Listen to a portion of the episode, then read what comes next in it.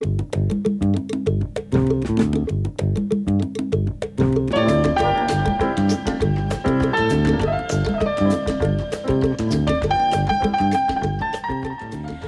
Oyentes y ciberseguidores de Radio Canadá Internacional, bienvenidos a su programa semanal Canadá en las Américas Café, el castor cibernético. Los saluda Paloma Martínez y aquí en el estudio no hay mucha gente, pero somos pocos, pero les podemos... Los mejores. les podemos rápidamente Qué calidad desear, desear un maravilloso año a la gente. Es el primer programa del año, Luis. Qué suerte tenemos. Feliz año. Feliz, año. 2026, digo, 19. Estamos muy adelantados. Sí. Felicidades a ti, Luis. Igualmente. ya lo hicimos en persona y a anteriormente. todos que nos escuchan también. Sí, qué maravilla. El 2019, yo tengo, cada vez que empieza un año, tengo esperanzas de que cosas buenas pasen y siempre pasan cosas buenas a pesar Sí. de las cosas malas. Yo me encontré con muchísima gente que decía, al fin se termina. Para mí el 2018 personalmente, en lo personal, por supuesto, no fue para nada malo. No, en el mundo fue un poco menos En bueno, el mundo digamos. fue un poco caótico, digámoslo de esta manera, para ser diplomáticos. Sí. Pero bueno, ha comenzado otro año más, así que la posibilidad de recomenzar desde cero, de plantearse nuevos objetivos y de tener esperanza de que todo va a ir mejor, eh, bueno, vuelven a estar presentes. Mi hijo, que ahora es adolescente y está cuestionando todo, me decía, ¿por qué tenemos que cambiar de año? ¿Por qué tenemos que hacer fiesta de fin de año? ¿Por qué? Y entonces me puse a reflexionar y dije, todo lo- a través de la historia, a él le gusta mucho la historia, la historia y con eso lo convencí, que los seres humanos siempre hacemos, marcamos el tiempo, Claro. ¿no? Hay que marcar el tiempo, porque Bueno, si no... Es, es una convención, pero una convención que ayuda a ponerse metas. Alguna vez escuché una explicación con un tema en el que no vamos a entrar en detalle porque no es, eh, por supuesto, agradable, pero es el tema de la muerte. Ah, sí, claro. Y eh, un filósofo estadounidense explicaba el valor de la muerte desde un punto de vista, si uno quiere, entre comillas, positivo.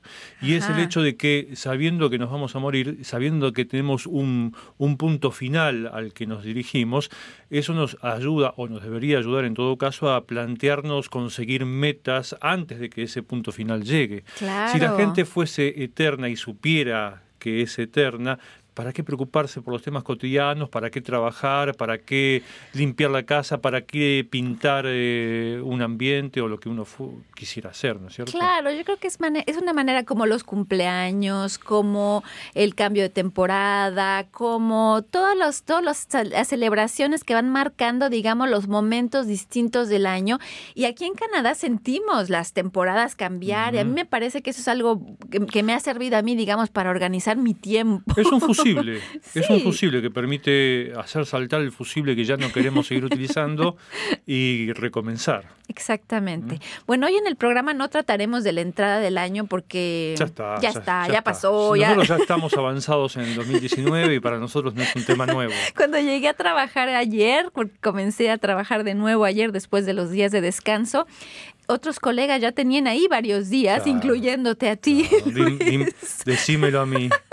Entonces llegué y yo toda emocionada, feliz año, feliz año y todos. Ah, Ah, ya está. Es una noticia vieja. Bueno, hablábamos de convenciones recién y, por ejemplo, el tema de, de- del famoso, la famosa cena de fin de año que solemos hacer la mayoría de las personas, no sé si todas, pero Sí, la mayoría. sí. Bueno, yo me junté, o nosotros nos juntamos con un matrimonio eh, conocido, pero a las 10, yo pensaba irme a las 10, me fui a las 11 en realidad. Me fui a las 11 y yo al día siguiente tenía que trabajar, tenía que levantarme Sí, tempranito para venir a trabajar aquí, hay que estar temprano acá, y uno quiere estar más temprano inclusive de lo que debería.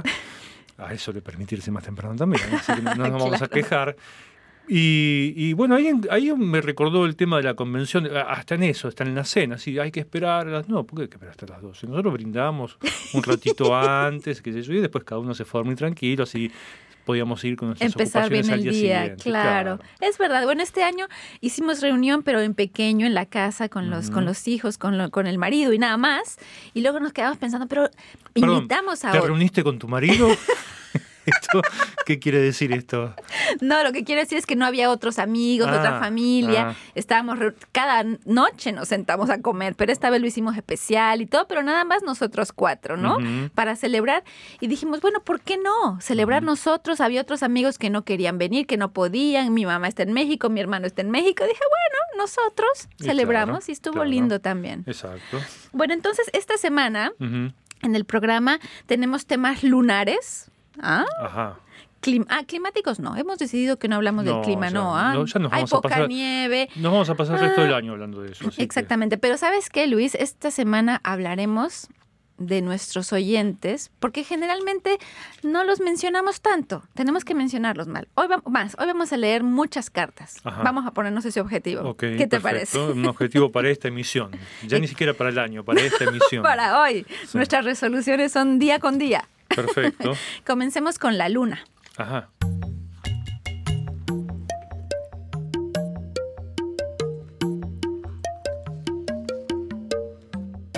Hola, mi nombre es Marilón Núñez y soy la directora artística de Alameda Theatre Company aquí en Toronto. Y los invito a escuchar Canadá en las Américas Café, el programa de Radio Canadá Internacional en la web.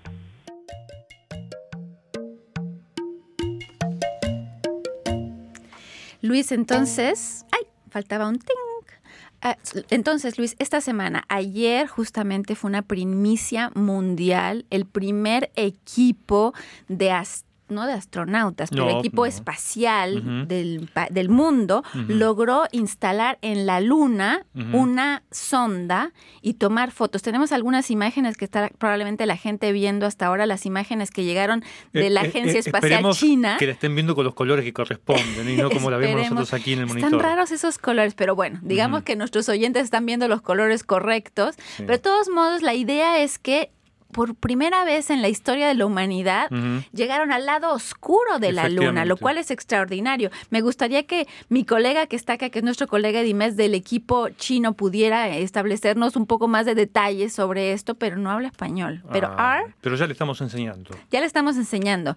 Entonces, estamos mostrando esas imágenes. Increíble, ¿no? Me parece increíble. La Agencia Espacial China ha puesto por primera vez, como vos acabas de decir, una, una nave en el lado oscuro de la Luna, que hasta el momento aparecía como mayormente desconocido Sí. por parte de los terrícolas, vamos a decir en esos términos. Es decir, a la Luna se ha llegado, sabemos, todos recordamos, bueno, todos no, los que tenemos edad suficiente para recordarlo en todo caso, el famoso alunizaje del año 69, cuando por primera vez el hombre pudo poner un pie sobre la Luna, pero siempre desde, el- desde la cara que vemos desde la Tierra. Siempre esa, esa cara que la luna nos muestra, sabemos que tiene la luna un movimiento de rotación que hace que te muestre a la Tierra siempre el mismo, El mismo rostro lado. o la misma cara, la misma, el mismo lado, efectivamente, pero no se había llegado a, a poder explorar en el lugar, pisando el lado oscuro de la Luna. Y esta es la primera vez que una misión de la de la Agencia Espacial China logra poner una nave que todavía no sabemos bien cómo, cómo llamarla, si es Change 4, Chang E4 o cómo, pero ya vamos a descubrir cómo hay que decirle bien. Changi Four me suena chino. Y esta, sí, es, es un juego de palabras apelando precisamente a la- a la- al, al- al- Al cambio en inglés, a, al no- a la palabra efectivamente, cambio en y, a, y a la construcción del nombre en chino.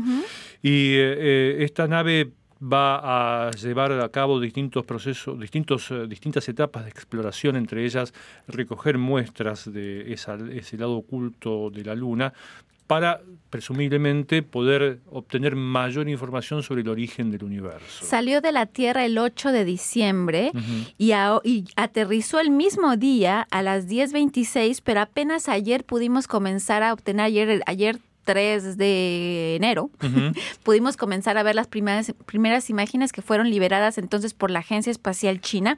Increíble, yo creo, porque por mucho tiempo, digamos, la- la- la- el lado oscuro de la luna siempre ha sido como algo misterioso, ¿no? Sí. Y ahora lo interesante es que además de esto anunciaron también que no solamente están llevando esta zona, sonda, perdón, que establecieron ahí, que, que pusieron, que alunizaron ah, en, en esta región de la luna, sino que además probablemente en, los, en las próximas décadas, no inmediatamente, establecerán una estación Ajá. espacial Mm. sobre la Luna para seguir para seguir investigando. Para seguir investigando. Tienen previsto hacer más eh, misiones. Hay una misión Chang 5 prevista para eh, el futuro. No, no hay una fecha decidida aún todavía. Y además, eh, China también tiene previsto enviar una misión, pero ya tripulada. Mm. Con, con gente que va que podría descender en ese lado oculto de la luna.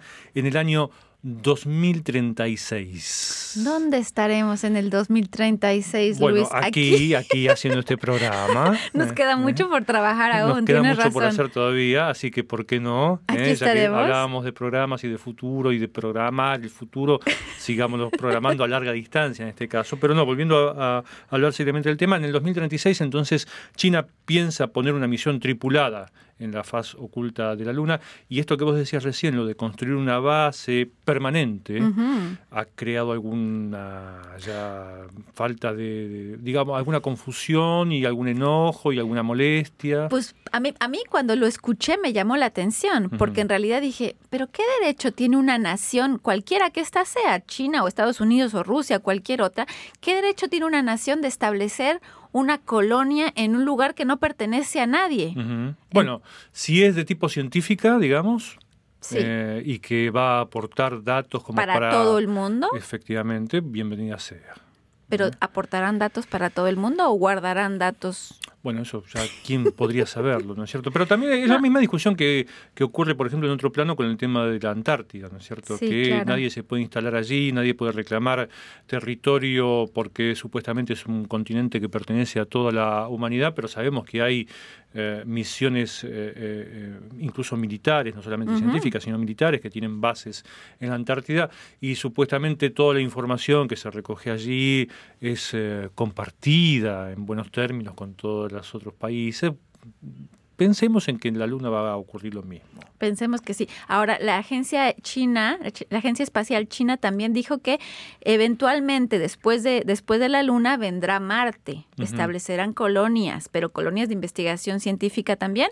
Pero bueno, China hasta el momento parecía relegada en la carrera espacial, Sí. está recuperando el espacio de manera muy acelerada, eh, están de alguna manera relanzando la carrera espacial, porque sabemos también que Estados Unidos tuvo problemas durante muchos años para proseguir con sus programas espaciales. De hecho, hace años que Estados Unidos no intenta llegar nuevamente a la Luna, habiendo colocado ya un hombre allí en el año 69, como decíamos hace un rato, y eh, China vuelve a relanzar esta idea de llegar a la Luna, no solamente apunta también a Marte, como vos decías, así que tal vez eso genere una nueva competencia entre Estados Unidos, China y, por qué no, algún otro país para poder relanzar de manera ya más fuerte esa son como las potencias, las potencias mundiales espaciales serían Estados Unidos, Rusia y ahora parece que China. Entonces, Bueno, hay más también. ¿Hay Lo que pasa es que figuran menos. ¿eh? La, la India también ha hecho sus, Mm. sus experiencias en los últimos años.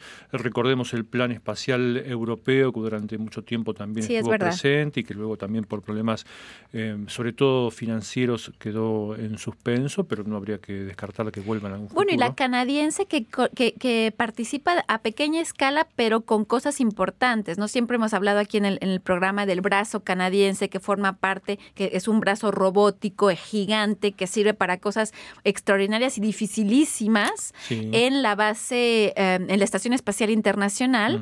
Y bueno, los astronautas, entre otros, David Saint-Jacques, que está ahora en la Estación Espacial Sí. Internacional. Entonces hay colaboraciones internacionales en los proyectos que son, digamos, más a que uno piensa que son más de la NASA específicamente, pero son internacionales. Agencia Espacial Canadiense que tiene su sede muy cerquita Cerca de aquí, muy cerca de, sí, atravesando el puente. Sí, en la República de la Ribera Sur.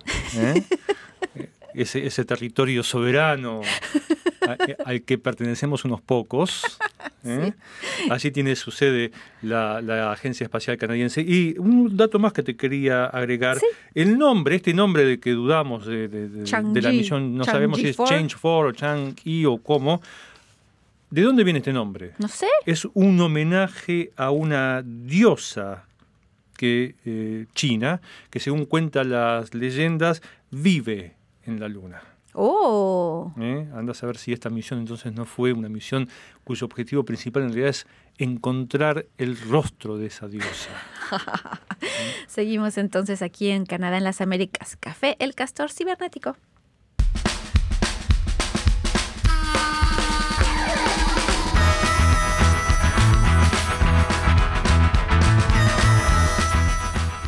Hola, mi nombre es Luis Alberto García, soy cubano, actor, director, productor de cine cubano. Estoy de visita en Ottawa, les mando un saludo a todos los oyentes y los invito a escuchar Canadá en las Américas Café, el programa sabatino de Radio Canadá Internacional en la web. Ya no es tan sabatino este programa, ¿ah? pero seguimos en la web. Es de toda la semana. Lo pueden escuchar cuando quieran. Sí. Y estamos difundiendo por YouTube, por nuestro sitio internet, por Facebook. Así que si están ustedes en Facebook o en YouTube y quieren comentar algo en directo, ahorita nos estaremos conectando para que podamos ver quién nos está escribiendo. Y Luis, antes de, de seguir justamente leyendo los mensajes de los oyentes y otras cosas, me gustaría que nos presentaras uno de tus temas de la semana, porque tú trabajaste mucho y... Estoy desbordado. Hiciste varios temas interesantes y elegiste uno para presentarlo a nuestros oyentes. Sí, es una entrevista que le hicimos a un artista que ya he entrevistado en alguna ocasión anterior, y no solamente yo, otros miembros del equipo también, que es José Luis Torres. Ujú. Es un artista plástico de origen argentino, pero que reside hace ya muchísimos años aquí en Canadá. Y él, en el transcurso del 2018, que ya se fue, que ya es pasado, eh, realizó tres exposiciones, todas con el mismo tema, o todas dedicadas en todo caso al mismo sujeto, que es el de la inmigración. Estas tres eh, exposiciones tuvieron a la inmigración como tema central en un año en el que la inmigración fue un tema presente en, tanto en Canadá como en el plano internacional. Eh, recordemos eh, las olas migratorias que siguen incluso en las últimas horas llegando a, a las costas en Europa.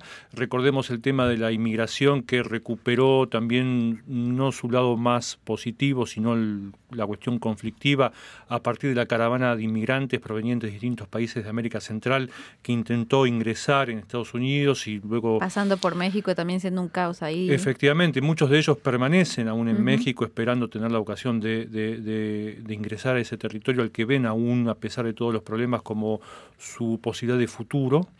Y por supuesto, un tema presente, siempre presente en Canadá, que tiene una población compuesta en, una- en un grado importante por, por inmigrantes.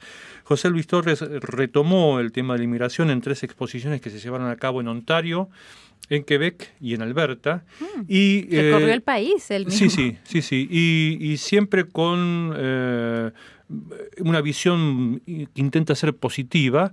En este caso, eh, retoma tres temáticas que él señala como centrales dentro del tema de la inmigración, que es la reconstrucción, la redefinición. Mm. ¿Por qué? Porque el inmigrante intenta o, debe en todo caso redefinirse todo el tiempo, eh, busca nuevos horizontes, busca un destino mejor, busca mejores posibilidades de vida y para eso tiene que cambiar de hábitat, cambiar de geografía, cambiarse a sí mismo, redefinirse, ¿eh? Porque mm, sabemos que eh, llegar a una nueva sociedad implica nuevos desafíos, implica eh, nuevas metas, implica nuevas circunstancias y eso conlleva a una nueva persona también, si se lo quiere decir entre comillas. Entonces, para poder apuntar a poder aspirar a tener éxito en la nueva sociedad es necesario dejar algo del pasado atrás y abrazar algo de lo nuevo, de eso que se encuentra en la nueva sociedad.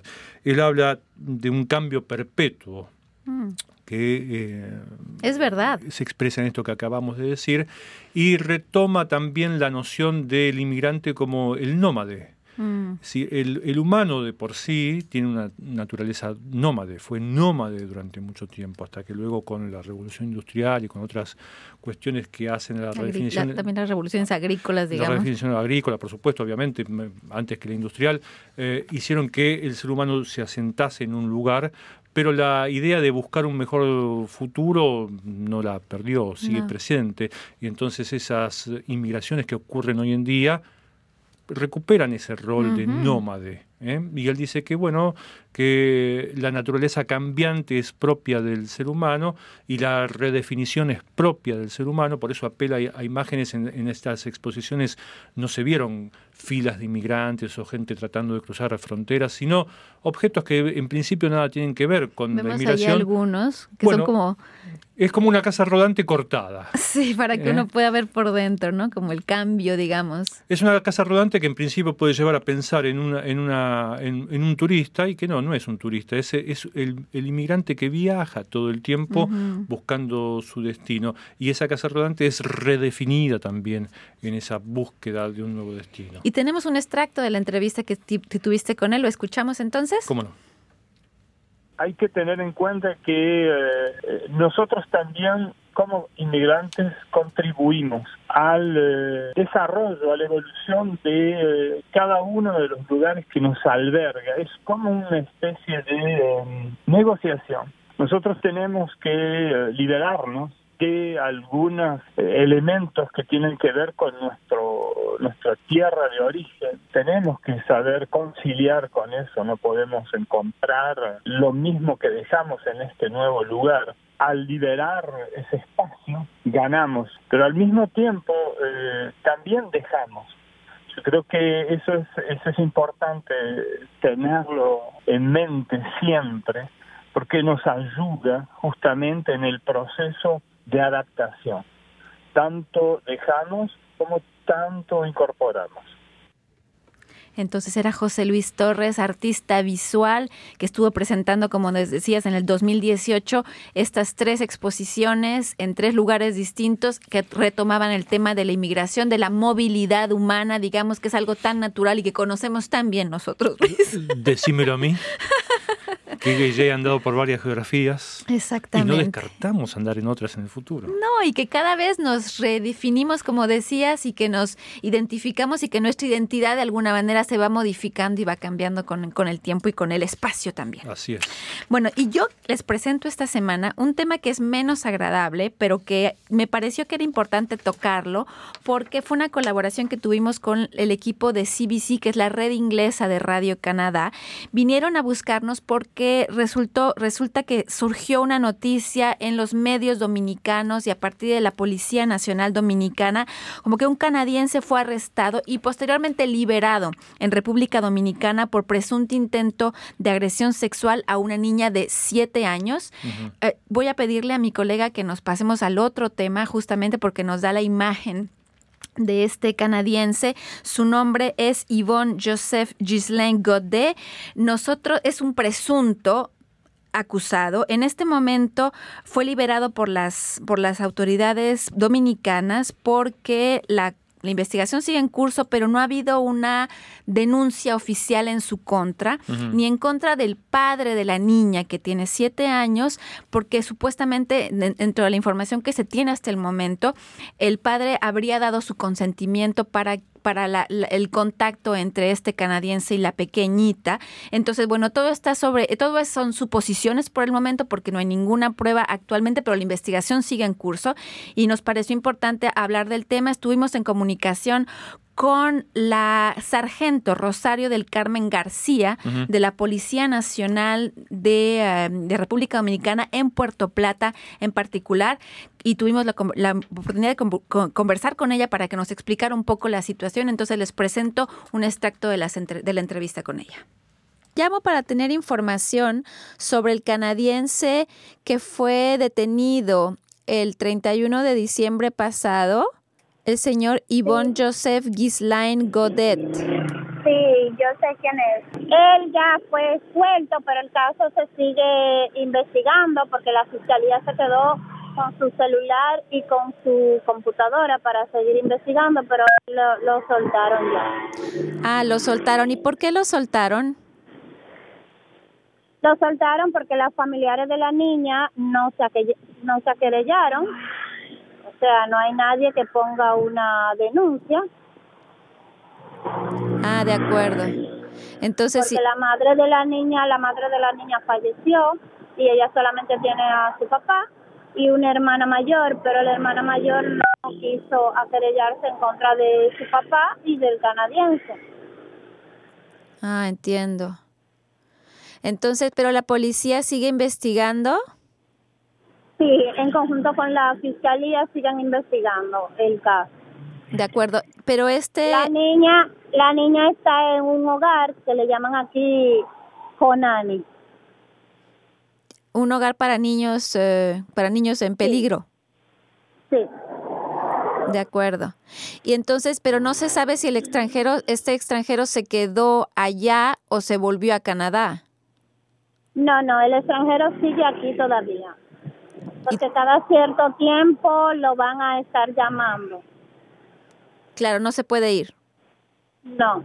¿Y alguna otra información que me pueda dar, sargento, sobre este, sobre este caso en particular? No sé, algo que, porque estoy llamando a que hay, hay varios ciudadanos canadienses que nos han pedido que investiguemos un poquito qué está pasando con este caso.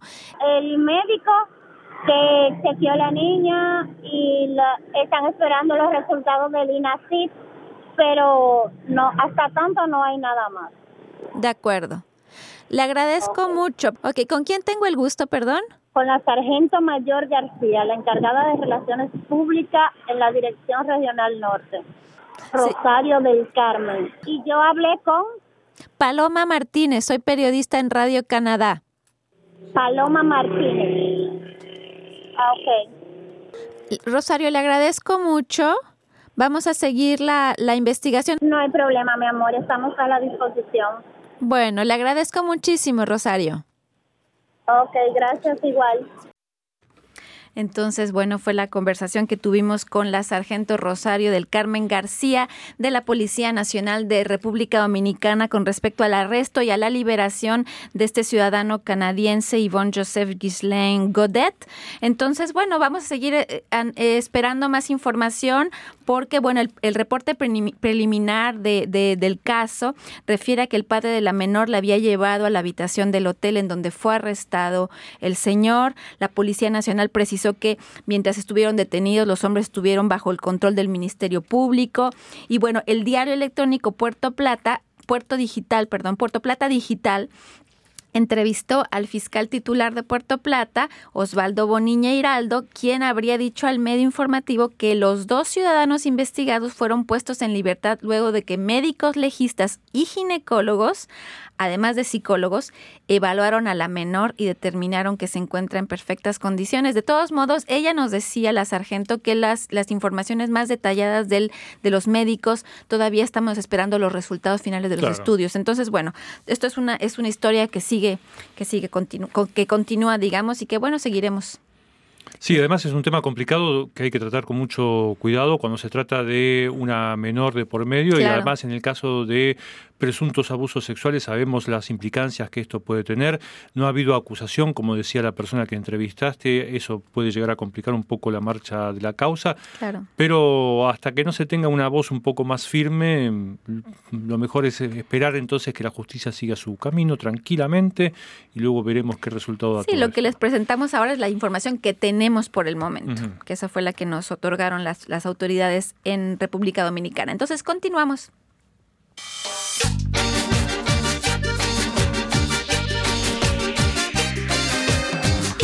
Il était une fois un petit castor Entonces es el momento de leer cartas y mensajes de nuestros oyentes y decía yo que quería ver si había mensajitos que nos habrían llegado a través de la difusión en Facebook y sí, efectivamente tenemos mensajes de Manfred Echeverría, un fiel oyente de Radio Canadá Internacional. Dice saludos amigos, feliz 2019. Escuchándolos, cabe la pregunta, ¿hasta cuándo se debe desear el buen año? En, Ecuador lo hacemos hasta el 6 de enero, Día de Reyes. Yo también hasta el 6 de enero, después ya no. ¿No? Y si encontrase, por ejemplo, el, el 10 de enero una persona que no viste desde que empezó el año, Pero ya es tarde, ya empezó, ya pasó. bueno, se puede Bueno, sí. se Cuando puede regresen extender. Pablo, Rufo, Leonora, ejemplo, Leonardo, Sobre todo si vienen con regalitos. si, no, si no traen regalos, no, no les decimos nada. les deseamos feliz año cuando den. Tienes razón. Aquí hay otro mensajito rapidísimo. Ariel Rabikovich, también en Facebook. Saludos desde México. Alexandra Hernández, un abrazo gigante desde Bogotá, Colombia. Y Hamlet Lombardi desde Santa Marta, Colombia también. El país está de duelo por el sensible fallecimiento de Radamel García King, padre de Falcao García, jugador del Ajá. Mónaco FC. Saludos, Paloma Martínez y Luis Laborda. Saludos, Hamlet. Saludos, Ariel. Saludos, Ale- Alexandra. Feliz, feliz. Ay, Nelson Contreras. Dice Nelson Contreras Rincón también dice saludos desde Barranquilla, Colombia. Feliz año para todo el equipo de Radio Canadá Internacional. Muchas gracias a todos. Los saludamos. No sabemos en qué cámara están. En todas. Efectivamente. ¿Otros mensajes por ahí, Luis? Sí, un mensaje que nos envía Graciela Mastrogiacomo, nuestra habitual oyente desde Buenos Aires, en Argentina, que nos dice: Espero que se encuentre muy bien, a pesar de que no escribo tan asiduamente como quisiera, siempre escucho el programa y visito la página web de la emisora, que me mantienen informada acerca de los acontecimientos de Canadá y del ámbito internacional. Personalmente, esperando las vacaciones que comienzan en enero, luego de un año muy difícil en todos los sentidos. Siempre recuerdo con un poco de nostalgia aquellos años cuando los escuchaba por onda corta y realizaba los informes para la sección reportero de un día, pero tuvimos Sí, que Marcel, actualizarlos. sí. Por medio de este correo quiero desearles a todos los integrantes del equipo muy feliz Navidad junto a sus seres queridos y un 2019 pleno de salud, trabajo, paz y nuevos proyectos que puedan realizar. Un saludo afectuoso a todos y será hasta pronto, dice Graciela Mastro Giacomo desde Buenos Aires, en Argentina. Gracias, Graciela. Lo que no entiendo todavía es en el Polo Sur. Las vacaciones, ¿no tienen vacaciones en Navidad?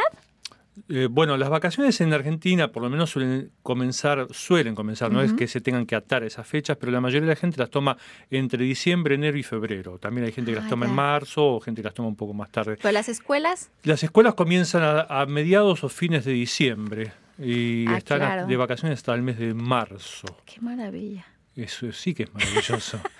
Yo recuerdo- Tendríamos que tener todos es- eh, vacaciones de escuela. Y, y las clases eh, eh, sí, terminan cada vez más tarde. Yo creo que ahora ya están cerca de las última, la última o anteúltima semana de diciembre. Pero yo recuerdo en mi época, no hace tanto, hace muy poquito, las clases comenzaban, las, creo que la segunda semana, de, las clases, perdón, las vacaciones comenzaban la segunda semana de diciembre y se extendían hasta bien avanzado marzo, con lo Así cual el verano era largo, largo, largo. Qué maravilla. Bueno, el que eh, yo lo que pasa es que no me puedo imaginar el verano en diciembre, pero entiendo. Yo sí, Sí, claro. yo sí me lo puedo de allá. Efectivamente. ¿Otro mensaje tienes por ahí o Tengo voy yo? un mensaje Vas que tú. nos envía Javier González Nungaray desde, desde no sé Desde dónde. México. Desde México, efectivamente. Y él nos dice, hablando del tema de México, hayan templo dedicado al dios Cipetotec. Ah, ¿eh? sí. Que eso es un material que hice yo ayer. Sí, ayer. Dice, estas investigaciones y descubrimientos hacen más bonitas e interesantes todas las tribus nahualtlacas en México. Te está saliendo bien el náhuatl. Bueno, y en especial los aztecas que fueron los más fuertes. Saludos a todos en el castor cibernético iniciando este año 2019. Muchas gracias a Javier. Javier González Nungaray. Muy bien, tengo aquí un mensaje que nos llegó de Gilles Leclerc.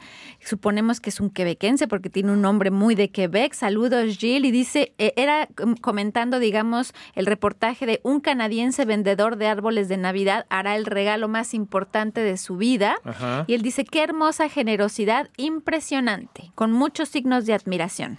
¿Ves que todo el mundo sigue hablando de la Navidad, del ¿Ves? Año Nuevo? bueno, por eso tenemos que leer todos estos mensajes porque como estuvimos de vacaciones, bueno, aquí dice que ya pasó, pero acá dice que no pasó y es el mismo mensaje. Ajá. Bueno, sigamos. Por las dudas ya está la copia leída también. ¿eh?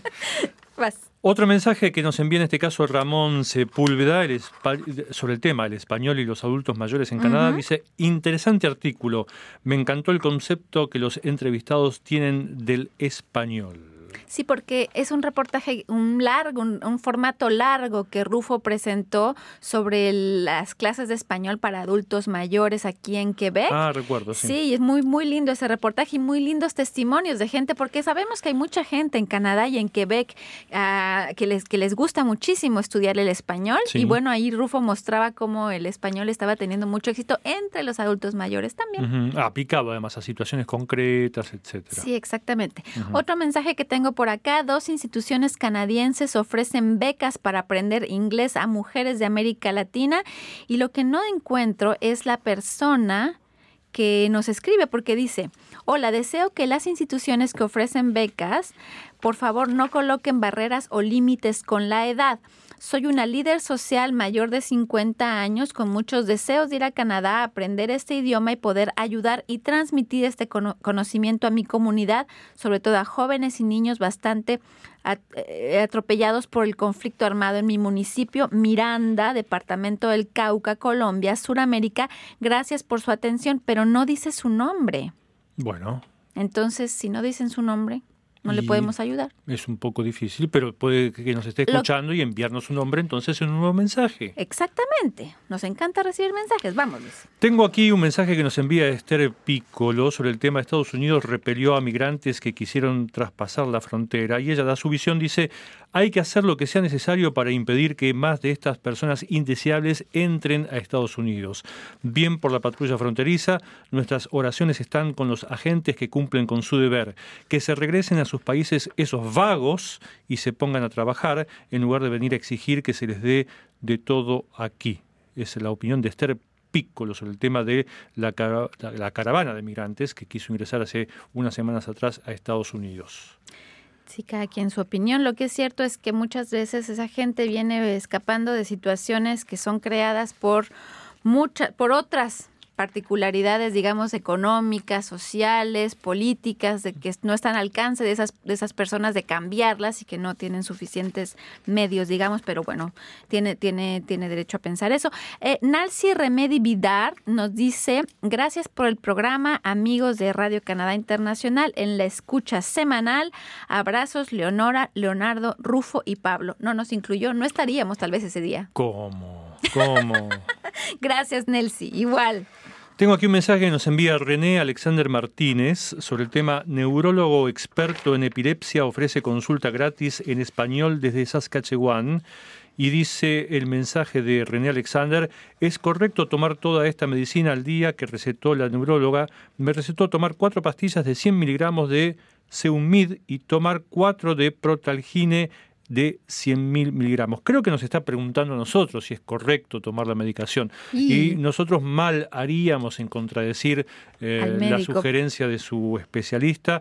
En todo caso, a René Alexander lo que le podemos sugerir es que le vuelva a consultar si es que tiene alguna duda sobre la medicación que está tomando si- o si tiene algún síntoma que le haga dudar de los efectos positivos de esta medicación. Pero ni vos ni yo somos médicos y mal haríamos entonces en no contradecir la opinión de un experto. Exactamente. Y tengo aquí un mensaje de J. Héctor. No da su apellido, o tal vez Héctor sea su apellido, es en, en algunas ocasiones es apellido. Al tema Trudeau, Trump y Peña Nieto firman nuevo Telcán en Buenos Aires y dice, interesante el nombre Kuzma. Así tenemos que memorizarlo en Canadá al nuevo, al nuevo acuerdo. Kuzma. Bueno, sí es más fácil de decir que antes era como USMA, USMCA. Sí, Kuzma es fácil de decir. Ahora, si vos me decís Kuzma, y yo la verdad que lo primero que pienso es un plato de comida, no pienso en un acuerdo de intercambio sopa. comercial. Me suena a sopa. Algo así, o de cuscús, o algo por el estilo, Kuzma. Pero bueno, parece que se quedó Kuzma en español. Quedó ahí nomás. Tengo un mensaje aquí de Marco Aurelio Gómez Forero, que se refiere al tema, ¿se puede curar la pedofilia? Él dice, en mi eh, concepto del tema del sistema jurídico debe castigar severamente los actos de pedofilia y cuando en estos incluye asesinatos atroces como en muchas ocasiones ha ocurrido en mi país, eh, Colombia, debe castigarse con la pena de muerte. Es la opinión de Marco Aurelio Gómez Forero. Hubo otros comentarios con respecto al canadiense vendedor de árboles de Navidad que hará un regalo muy importante de su más el regalo más importante de su vida. Eric dice, "Personas como esta es la que necesitamos para hacer un mundo mejor. Nostalgia da ver cómo la edad nos va minando las fuerzas y nos obliga a dejar de continuar con hermosas tradiciones. Dios bendiga a este señor Rogers." Y también comenta el mismo tema alguien más y ya se me perdió la hoja. Bueno, Mira. Pero hablando sobre el tema de los árboles de Navidad, por estos días empiezan a verse en las calles de la ciudad donde vivimos, Tirados. pero en todo en Canadá, los famosos árboles naturales tirados, porque sabés vos, Paloma, pero tal vez nuestros oyentes tal vez no lo sepan todos, que eh, es una tradición muy arraigada aquí comprar árboles naturales, pinos naturales para armar el famoso árbol de Navidad. Y en realidad es algo que a mí no me termina de agradar, porque si bien es muy bonito ver el árbol ahí en la decorado, casa. efectivamente, una vez que la festividad pasó y ya estamos apenas a 4 de enero, los árboles son tirados a la calle, me parece Sí. un mal gasto ¿Y has de visto? naturaleza, ¿Y has visto cómo están así tiraditos y me dan una tristeza los arbolitos tirados? Ujú. Entonces hay distintas iniciativas, entre ellas algunos municipios eh, de distintas zonas de aquí de Quebec que quieren imponer eh, ciertas restricciones para el uso de árboles naturales y además eh, poner en práctica planes de reciclado de los mismos. Bueno, parece que ya en algunas municipalidades, la de Montreal, ya tienen instalado un programa, ut- utilizan esos árboles para hacer, una vez que los, que los recuperan, los compostan o también crean otro tipo de productos de madera y otras cosas. Lo que es cierto es que el otro día vi un proyecto en el que puedes eh, em, sembrar un arbolito a principios del año, como Ajá. ahora sería un buen momento para empezar, vas a sembrar un arbolito a un lugar, pero como dentro de una maceta grande. Ajá. Y entonces, ¿sabes qué es una maceta? Sí, sí. Sí, ok. Pensé que una maceta es una maceta. tal vez le decían de otra manera No, en maceta. Argentina. Maceta. Ajá. Entonces, pones ahí tu arbolito, lo ves crecer. Y entonces, al final del año, porque los árboles así de ese tipo crecen rápido. Sí, sí, sí. si los tienes cuidados en un cierto ambiente. Entonces lo haces crecer y después, cuando llega diciembre, mediados de diciembre, lo llevas a tu casa en su maceta. Ajá. Lo decoras y lo sigues echa- echando agua y echándole Sí, un poquito de proteínas y todo. Ajá. Y luego después lo llevas a ese otro lugar donde lo habías sembrado al principio, te lo cuidan todo el año, lo hacen Ajá. crecer todo el año y al otro año igual. ¿Te, llevas, ¿Te lo llevas de vuelta a la casa? Ajá. Pero más grandote. No o sé sea, cómo tienes que prever un vehículo más grande para transportarlo. Sí, no sé cómo te lo llevas. Tal vez tengan un servicio de camiones así grandes. Y no digamos, sé. y, y, por ejemplo, 10 años después, ¿sigue siendo el mismo arbolito? No sé. El- o, sigue siendo el mismo árbol que antes era arbolito? O tal vez lo llevan después al, al bosque, pero no se pierde. Entonces te dan ciertas restricciones de cómo lo decores para que no se maltrate el árbol y que puedas al año siguiente seguirlo recuperando. Es una buena idea. Voy a investigar. Sí, sí, sí. Sí, es Voy una de las tradiciones que a mí no me termina de gustar. Esto de usar árboles naturales para el Navidad. mm, Yo tengo mi árbol sintético que uso el mismo desde hace años y que cada vez, cada vez que llega la fecha eh, correspondiente lo montamos ahí en casa, lo ponemos con todas sus luces, sus adornitos, ilumina, da alegría, da música, no tan alegre, y después de me unos días la la sacamos. de Navidad. Ah, no, a mí Me me, pone loco. Eso escuchar esa musiquita feliz. con sonido de, sí, sí, De sí. campanita, ¿no? de teléfono celular de mala calidad. Pero bueno, está ahí, está ahí armado y en pocas horas más será desarmado también y guardado para el próximo año y no dañamos el medio ambiente. de esa No, manera. tienes razón, tienes razón. Tengo otros mensajitos que llegaron acá al Facebook Ajá. Live de Wilmer Alberto Márquez Meneses. Dice feliz año a todos los del equipo de RCI desde el Carmen Norte de Colombia, parece NDS, Colombia, no sé qué es NDS. Y luego Nelson Contreras lo manda a saludar a Wilmer Márquez porque es su paisano. Así que bueno, a mucha acción en Facebook hoy por allá. Y Luis, ¿tienes por ahí algo más? Sí, yo tengo un mensaje que nos envía Pamela Álvarez Juárez sobre el tema médico canadiense. Dice que la diabetes tipo 2 es curable. Dice, mi nombre es Pamela, de 33 años, y tengo diabetes tipo 2. Acaban de decirme hace un mes. La verdad es que cuando me dijeron sentí morirme, pero tengo la esperanza de que algún día salga la cura. Estado leyendo sobre doctores que la revierten y me gustaría un día poder visitarlos para salvar mi vida, pues aún tengo una familia joven. Bueno, nosotros también esperamos que puedas visitarlos claro. y si no es así, encontrar en, en tu lugar a los médicos que puedan darte una mano para sobreponerte esta diabetes que ya por ho- hoy por hoy no es una enfermedad tan mm, difícil de tratar como era hace unas décadas atrás. Bueno, Luis, ¿qué crees? ¿Nos quedamos sin tiempo? No Nos puede quedamos ser. sin tiempo ya. Nosotros que pensábamos Tantas cosas para que decir todavía. que éramos pocos para... ¿No? Si seguimos así, va a llegar el momento en que va a ser el programa una, una sola persona. ¿eh? No. Y, va, y va a hablar una hora y media. no, no, no, no, eso sí no se puede. Entonces alarguemos el espacio para que podamos seguir siendo dos o más. o más. Entonces, muchas gracias a todos ustedes por habernos seguido en Canadá en las Américas Café, el Castor Cibernético. Aquí en el estudio estuvieron Luis Laborda. Paloma Martínez, Air Chan, que está aquí haciendo los controles técnicos internet, y Chantal sainz por los controles técnicos también. Gracias. Feliz semana.